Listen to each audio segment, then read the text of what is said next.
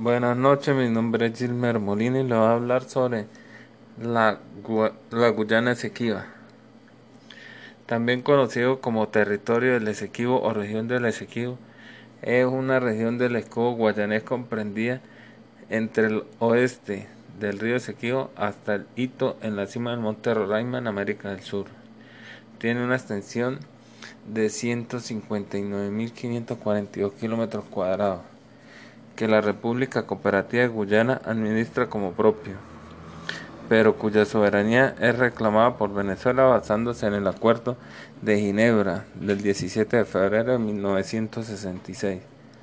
Venezuela reclama el territorio como propio. En sus mapas el área suele aparecer rayada oblicuamente o con la leyenda de zona en reclamación. El territorio es reclamado como parte integrante de la jurisdicción de los estados Bolívar y del Tamacuro. El Esequibo, territorio fronterizo entre Venezuela y Guyana, ya en disputa de manera oficial desde 1841. En aquel momento, el gobierno venezolano denunció una incursión en su territorio por parte del Imperio Británico, del cual aún formaba parte la actual, la actual Guyana.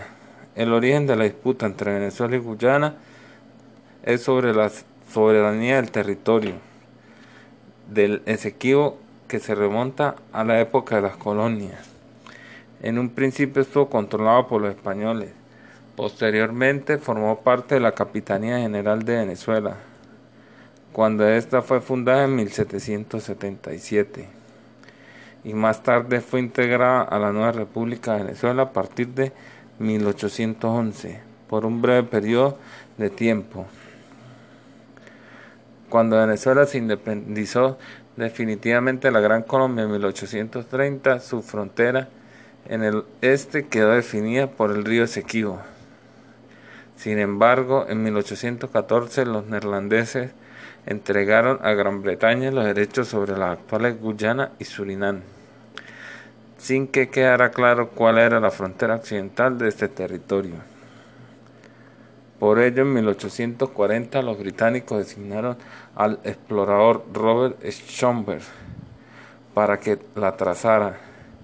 En ese momento en donde comienza la actual disputa territorial, poco después del comienzo de la exploración, se dio a conocer la llamada línea Schomburgk, un polémico trazado que reclamaba cerca de 80.000 kilómetros cuadrados adicionales al oeste del río Esequibo dentro del territorio de Venezuela, reconocida como suyo. De este modo, en 1841, Venezuela buscó el respaldo de los Estados Unidos para denunciar la incursión de los británicos en su territorio. Con ello, los estadounidenses decidieron intervenir en 1895 en la disputa fronteriza bajo la doctrina Monroe que reclamaba una América para los americanos.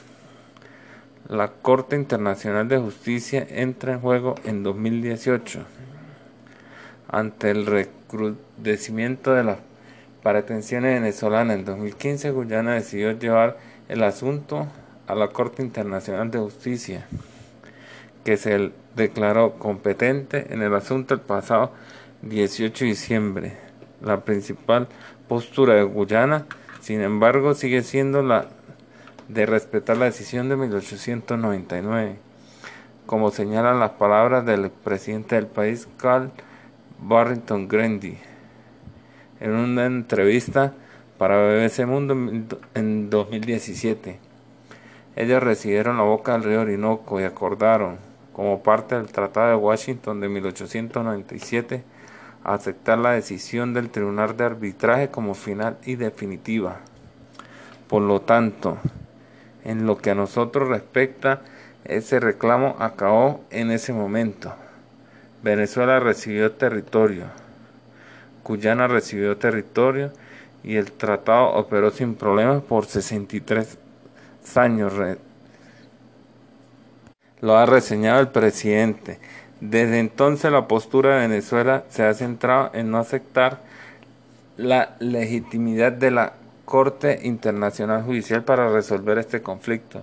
El ministro de Exteriores venezolano Jorge Arriaza dijo en diciembre de 2020 que el Tratado de 1966 niega la vida judicial, que pretende implantar la Corte Internacional Judicial, incapaz de alcanzar el arreglo práctico y satisfactorio de este tratado, impone a ambas partes.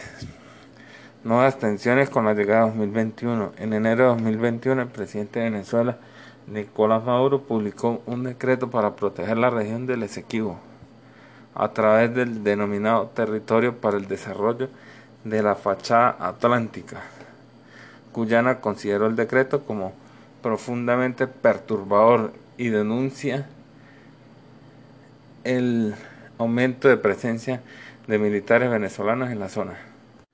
Con motivo de esa defensa que promulga el gobierno de Venezuela, el 21 de enero la Armada venezolana detuvo dos barcos pesqueros guyaneses que según Caracas estaban navegando en aguas de plena soberanía venezolana. Guyana por su parte defiende las aguas como suyas e hizo un llamado al encargado de negocios venezolanos en Georgetown, Moses Chávez, para pedir su liberación.